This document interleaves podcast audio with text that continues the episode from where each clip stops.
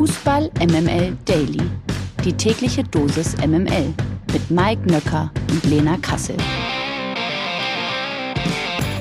Ach Leute, guten Morgen zusammen. Heute ist doch tatsächlich schon der 19. September. Das hier ist Fußball MML Daily am Montag. Wir starten also in eine neue Fußballwoche, in die Länderspielwoche. Aber wir haben natürlich vorher über Fußball zu reden, also über rele relevanten Fußball hätte ich jetzt fast schon gesagt. Über die Bundesliga müssen wir natürlich reden und mit keiner geringeren als mit Lena Kassel. Guten Morgen, Lena. Guten Morgen, ähm, lieber Mike Nöcker. Wie startest du denn so in diese Woche? Hm? Ja, ich weiß nicht. Ich bin noch nicht so ein bisschen so. Irgendwie ist es noch äh, einerseits, andererseits. Ich bin noch nicht so fokussiert im Kopf. Ich weiß auch noch nicht. Vielleicht muss ich noch ein bisschen wach werden oder I don't know. Ich weiß allerdings, ähm, wo die Gemütslage vermutlich heute Morgen anders ist. Nämlich, äh, da blicke ich so, glaube ich, 20 Kilometer zu meiner Linken in Richtung Osten, nämlich nach Köpenick. Und da sind, glaube ich, an diesem Montagmorgen sehr viele strahlende Gesichter auf den Fluren der Arbeitswelt unterwegs. Und schon wieder Tabellenführer. Das ist ja Wer so hätte irre. das gedacht? Mittlerweile kann der FC Bayern nicht mehr aus eigener Kraft deutscher Meister werden. ach, wie witzig. Nee, äh, ach komm, starten wir mal. 100% Lena. Guten Morgen, Mike, und Happy Monday. Präsentiert von Lena Kassel. Das ist so ein Wer hätte das gedacht Spiel. Der FC Augsburg gewinnt gegen den FC Bayern München 1 zu 0. Also nach drei Unentschieden ist das nun die erste Niederlage des FC Bayern in dieser Saison. Augsburg hingegen feiert mit einem mutigen Auftritt den dritten Saisonsieg und hat damit in der Liga genauso oft gewonnen wie Ding Dong, der Rekordmeister.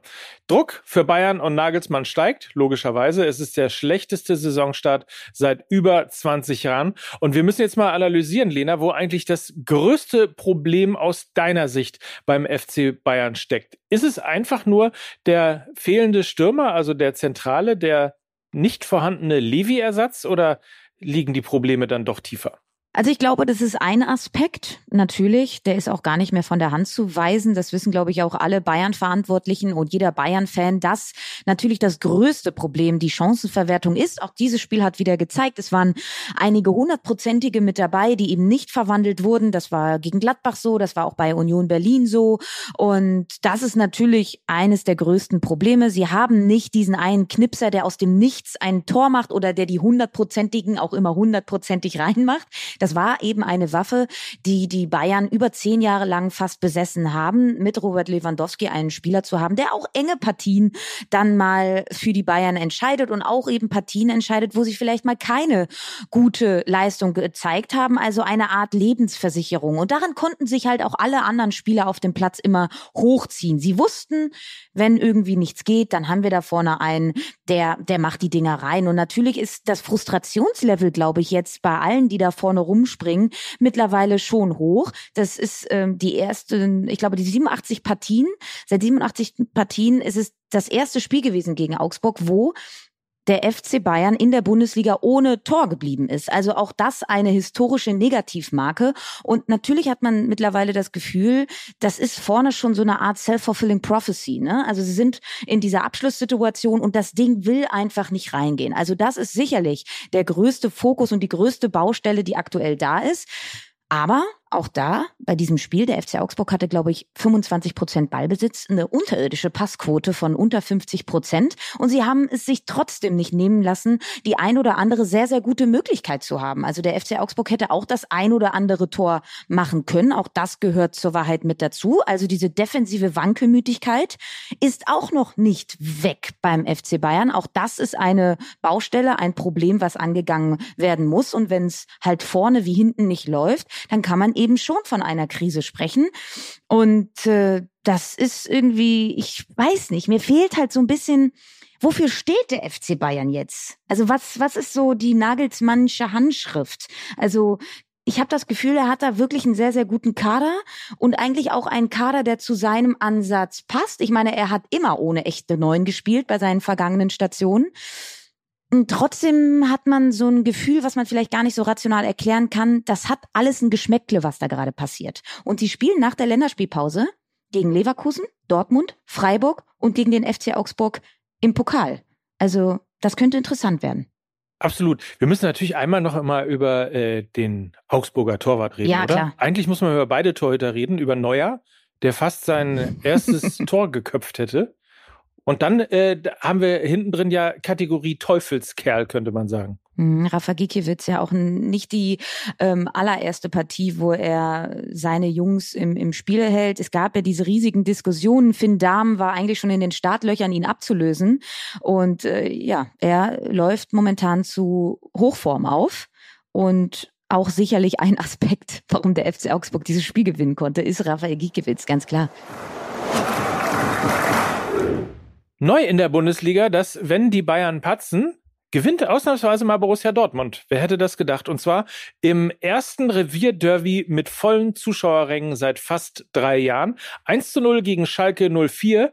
Mukoko ist der Joker, der, glaube ich, mit diesem Tor zum Dortmunder Derby-Helden und das ist man dann ja immer ein Stück weit auch für die Ewigkeit werden wird. Schalke, couragierter Auftritt, kann man sagen, reicht aber eben nicht für einen Punktgewinn. Und dann gab es ja noch diese Geschichte mit dem Schockmoment in der 29. Minute. Kapitän Reus verletzte sich am Knöchel. Furchtbare Szenen waren das. Mal wieder Reus. Mittlerweile ist aber so ein bisschen sowas wie ähm, ja, leichte Entwarnung gegeben worden. Reus ist wohl nicht vor der WM komplett raus, sondern nur ein paar Wochen verletzt und somit ist die WM wohl nicht in Gefahr. So, insgesamt aber eine reife Leistung der Dortmunder oder wie schätzt du dieses Spiel ein? Ja, und es war ja auch dieses Erwart Bare Derby, also Schalke hinten drin als Bollwerk, wirklich teilweise mit einer Sechserkette. Das war schon enorm schwierig, dort ein, ein Tor zu erzielen. Und das ist dann ausgerechnet, auch da wieder Kategorie ausgerechnet, Yusufa Mokoko macht und nicht Anthony Modest, der ja eigentlich für genau solche Spiele dann geholt wurde, weil er kopfballstark ist, weil er groß gewachsen ist und weil man eben diesen Druck ähm, nicht auf Yusufa Mokokos Schultern ablasten wollte und dass er ausgerechnet dieses Derby-Tor schießt per Kopf, er ist ja jetzt nicht der Größte, das ist schon wieder eine fantastische Geschichte, hat mich wirklich sehr, sehr, sehr gefreut und ja, ganz spannend, ich glaube, das Torverhältnis von Borussia Dortmund 9 zu 7, also Borussia Dortmund, neuer SC Freiburg. Ähm, ja, also das auf jeden Fall haben wir auch schon hier drüber gesprochen, Mike. Eine extreme Weiterentwicklung. Sie spielen kein Hurra-Fußball, wie sie das schon jahrelang getan haben, wo dann aber die Ergebnisse gefehlt haben, sondern sie spielen auch ein bisschen Ergebnisfußball. Und äh, das hat sie mittlerweile dann nach dem Aussetzer bei Werder Bremen ähm, schon ja weiter nach oben befördert. Und das ist, glaube ich, die größte Weiterentwicklung, die der BVB äh, durchgemacht hat. Sie entscheiden plötzlich Spiele, enge Spiele für sich. VfB Stuttgart gegen Eintracht Frankfurt 1 zu 3. Die Eintracht ist also so langsam und vor allen Dingen nach Standards sehr effektiv und findet immer besser in die Spur. Das wollte ich eigentlich sagen. In den letzten fünf Ligaspielen gab es nur eine Niederlage. Stuttgart hingegen hat das Siegen irgendwie verlernt und verpasst auch im Heimspiel gegen Frankfurt den ersten Saisonsieg. So, dann kommt aber jetzt aber vielleicht ja auch Hoffnung für den VfB, denn Ex-BVB-Innenverteidiger dann Axel Sagadou wird Stuttgart ab sofort verstärken. Wie sicher sitzt Pellegrino Matarazzo noch auf der Trainerbank des VfB Stuttgart? Ja, also weiterhin sieglos. Das war der siebte Spieltag. Und wenn man sich die Tore angeschaut hat, ähm, waren das drei Tore nach Standardsituation. Und da muss man dann eben schon auch die Frage nach dem Trainer stellen, weil das sind Mechanismen, das sind Automatismen, die man einstudieren kann. Willst du Raumdeckung spielen? Willst du Manndeckung spielen? Wer ist am ersten Pfosten? Wer ist am zweiten? Wo willst du die Pfosten besetzt haben? Und so weiter und so fort. Das sind Mechanismen, die du unter der Woche einstudierst und dass dann drei Tore nach Standardsituationen passieren. Da muss man natürlich auch Pellegrino Matarazzo ähm, in den Ring werfen, ganz klar, weil das ist seine Aufgabe zusammen mit seinem Trainerteam Team solche Automatismen eben zu festigen. Und ich habe ja auch gesagt, ähm, ich hätte mir so einen anderen Ansatz mal gewünscht. Also wir haben gerade über den ähm, die Abkehr vom Hurra-Fußball vom BVB gesprochen, die jetzt plötzlich auf Ergebnisse gehen. Auch das würde ich mir mal bei den Stuttgartern wünschen. Ähm, sie machen für mich die gleichen Fehler wie in der vergangenen Saison. Und ich bin sehr, sehr gespannt, weil nach der Länderspielpause geht es gegen den VfL Wolfsburg Auch da ja ein Trainer, der vielleicht nicht mehr ganz so fest im Sattel sitzt. Ich bin wirklich sehr gespannt, ob da im Verlauf der Länderspielpause ein bisschen was passiert oder ob wir tatsächlich Pellegrino Matarazzo gegen Nico Kovac nach der Länderspielpause noch sehen. Das wird aber auf jeden Fall ein Do-or-Die-Spiel für beide sein, weil das sind dann eben die Gegner, an denen man sich messen lassen muss. Springen wir einen weiter. Borussia Mönchengladbach gegen RB Leipzig 3 zu 0. Gladbach macht Markus Feldenkirchen und Tommy Schmidt froh, unsere Freunde hier vom MML Daily und äh, gewinnt gegen Leipzig und man muss sagen, in der Höhe komplett verdient mit 3 zu 0. Äh, Leipzig kann den Aufwärtstrend nach dem Sieg gegen den BVB nicht bestätigen und verliert zum dritten Mal in dieser Saison. Und Gladbach, ja, die freuen sich natürlich. Allerdings sorgten die Anhänger von Borussia Mönchengladbach auch für einen Aufreger. Sie entrollten in der Fankurve immer wieder neue Banner, die sich gegen Ex-Coach Marco Rose und Ex-Manager Max Eberl richteten. Wegen des Plakats mussten die Fans per Stadiondurchsage angewiesen werden, eben selbige Wichtiges zu entfernen, da Schiedsrichter Patrick Ittrich die Partie sonst unterbrechen würde. Ittrich äußerte sich nach dem Spiel wie folgt zu dem Vorfall. Ich glaube, bei Spruchbändern, wo Beleidigungen oder Verschmähungen oder solche Äußerungen ja, zu sehen sind, da habe ich eine relativ kurze Leine und deswegen äh, finde ich sowas einfach nicht. Ich finde dieser rechtsfreie Raum ähm, der darf nicht sowohl im Internet als auch im Stadion, das muss unterbunden werden und da muss auch klar gegen vorgegangen werden. Haben Sie das selbst wahrgenommen oder ein ähm, Zeichen von außen bekommen? Ich habe selbst wahrgenommen und habe veranlasst, dass äh, das kommuniziert wird. Wo liegt denn Ihre Grenze? Gibt es da eine Grenze? Ja, wie gesagt, der Drei-Stunden-Plan soll schon eingehalten werden, aber ich finde, wir müssen auch relativ deutlich gegen solche Sachen vorgehen, weil ähm, hier sind Kinder im Stadion, hier sind Menschen, die wollen Fußball sehen ähm, und diese Fläche Fußball zu nutzen, um seine wirklich Beleidigungen, verschmähenden Äußerungen ähm, rauszuposaunen, das muss aufhören. Lena, ähm, Ittrich hat richtig gehandelt? Also ich kann den Wunsch von Patrick Ittrich verstehen bei so unsäglichen Bannern und Beleidigungen, ähm, also diese ganzen Geschichten nicht konsequenzlos hinzunehmen. Aber der DFB hat nach der Causa Hopp eben den Drei-Stufen-Plan für diese Fälle nochmal ganz klar differenziert und konkretisiert.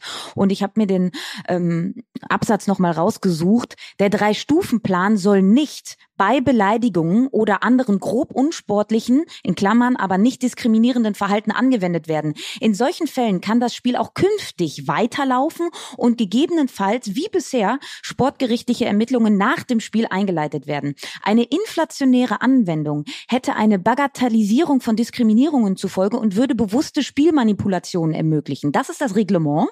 Von daher kann ich das nachvollziehen, dass Patrick Ittrich da einschreiten möchte, aber es ist nicht regelkonform. Und da äh, ist natürlich ein ganz klarer Punkt, dass das, ähm, dass da die Gefahr der Spielmanipulation im Raum ist, wenn ähm, du einfach nur ein Banner hochhalten musst und dann wird das Spiel abgebrochen. Ähm, das war eben die Causa Hopp, der hat ja auch die ein oder andere, das ein oder andere Spruchbanner ähm, in seine Richtung mitbekommen. Und ja, es soll eben nur bei Bedrohungen dann zu diesem Drei-Stufen-Plan-Anwendung kommen, aber eben nicht bei Beleidigungen. Das ist ein ganz, ganz klarer Unterschied. Und dementsprechend kann ich Patrick Ittrich da moralisch nachvollziehen, aber die Äußerungen sind so nicht korrekt. Die Frage ist jetzt, äh, ob Hurensöhne eine Diskriminierung ja, ist. Genau. Ne? Das wäre möglicherweise die Grauzone dabei. Noch. Genau, aber in diesem Graubereich der Spruchbanner und Beleidigungen, also wenn du damit anfängst, ich glaube, da macht man sich, äh, tut man sich keinen Gefallen mit. So, und auch das wollen wir euch nicht vorenthalten. Der VfL Bochum punktet zum ersten Mal in dieser Saison. Allerdings gaben die Bochumer kurz vor Schluss die 1 zu 0 Führung aus der Hand und zwar gegen den ersten FC Köln. Bochum bleibt damit mit einem Punkt Tabellenletzter und ebenfalls unentschieden, aber auch torlos endete die Partie Hoffenheim gegen den SC Freiburg. Damit ist Union Berlin, wie schon erwähnt, Tabellenführer. Borussia Dortmund ist Zweiter, zwei Punkte dahinter.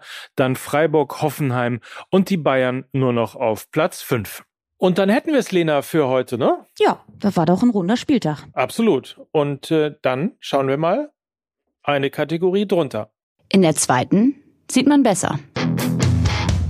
Die zweite Bundesliga hat einen neuen Tabellenführer. Nach dem 2 zu 0 Sieg gegen Fortuna Düsseldorf steht der Hamburger Sportverein nun an der Tabellenspitze.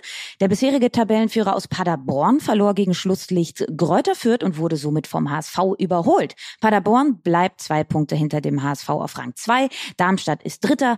Hannover liegt auf Rang 4. Und dann schauen wir mal auf alle Ergebnisse. Sandhausen, Hannover 2 zu 3, Braunschweig, Karlsruhe 2 zu 1, Rostock schlägt Magdeburg mit 2 zu 1, Darmstadt gegen Nürnberg 2 zu 0, Bielefeld schlägt Kiel 4 zu 2, der HSV Düsseldorf mit 2 zu 0, Heidenheim gegen Kaiserslautern 2 zu 2, Regensburg gegen St. Pauli 2 zu 0. Regensburg gegen St. Pauli 2 zu 0 und Kräuter Fürth gegen Paderborn 2 zu 1. Weiber, immer Weiber. Die Bundesliga der Frauen ist in eine neue Saison gestartet. Beim Eröffnungsspiel am Freitag zwischen Eintracht Frankfurt und dem FC Bayern gab es zwar keine Tore und keine Sieger, dafür aber einen neuen Zuschauerrekord. Ganze 23.200 Fans fanden den Weg ins Frankfurter Stadion und brachen somit den alten Rekord, der bei 12.464 Fans gelegen hatte.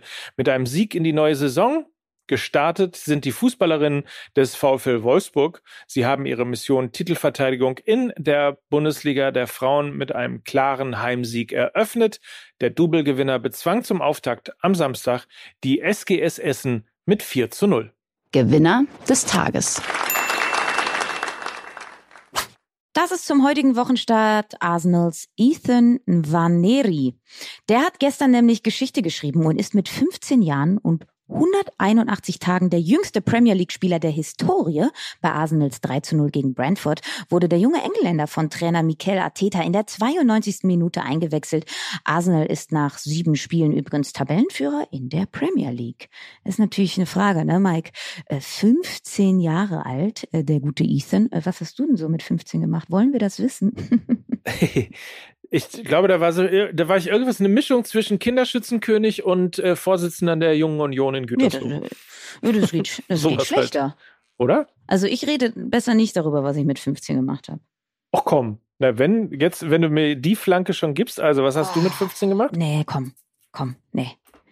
Also da, also nee, das will, das ist eine dunkle, das ist eine dunkle Zeit. Ich hoffe, also ich bin sehr, sehr froh, dass ich sehr spät auch erst ein Handy bekommen habe und es zu diesem Zeitpunkt auch jetzt noch nicht so on vogue war, Instagram zu bedienen und dass es ähm, von daher auch nicht so viele Fotos aus dieser Zeit ähm, in den sozialen Netzwerken zu finden sein werden. Also das ist ähm, das.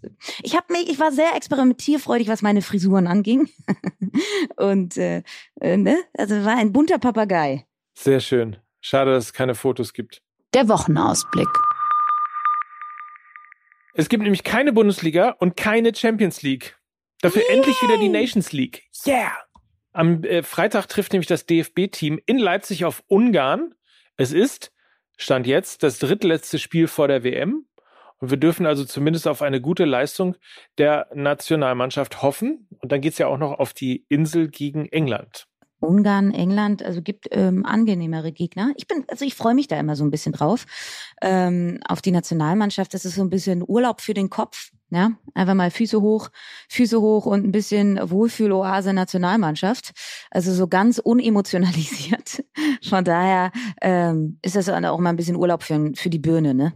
Wohlfühl-Oase Nationalmannschaft, also außer äh, ganz unemotionalisiert, das würde ich ihm jetzt nicht unterstellen, aber im Grunde genommen hast du dann jetzt das gleiche Programm wie Timo ja. Werner. Das ist sehr gut, äh, sehr gut analysiert. er muss sich vom Alltag mit der Nationalmannschaft, bei der Nationalmannschaft vom Alltag äh, erholen. So, in diesem Sinne, das ist äh, unser Wochenstart gewesen. Ähm, wir sliden da mal ganz gemütlich rein. So ist es. Äh, lasst es euch fein gehen und dann hören wir uns morgen wieder. Darauf freuen wir uns sehr. Und vielleicht treffen wir ja den einen oder anderen auch auf der Spobis, ne? Da schleppst du mich ja hin, du Schwein. So ist es. Das ist übrigens der Grund, das können wir auch schon mal sagen, dass wir ähm, leider eine einen Tag später kommen mit der neuen Folge Fußball MML. Die kommt erst am Mittwoch, weil Lena und ich tatsächlich morgen beim Spobis in Düsseldorf sind, dort auch live auftreten werden. Und eben für alle, die dort sind, ähm, werden wir sozusagen mal einen Live-Einblick in diesen Daily geben. In diesem Sinne, wer uns hört und da ist, kommt einfach vorbei, quatscht uns an und äh, sagt uns, wie toll ihr uns findet. Also nur das. Also nur wie, wie toll ihr uns findet. Sonst, sonst äh, könnt ihr könnt ihr uns auch sonst sonst bitte lasst Alles uns andere ist uns egal. so, in diesem Sinne. Äh, Bussi, ne? Und schönen Tag und bis morgen. Mike Nöcker. Und Lena Kassel für Fußball MML. Tschüss. Tschüss. Dieser Podcast wird produziert von Podstars bei OMR.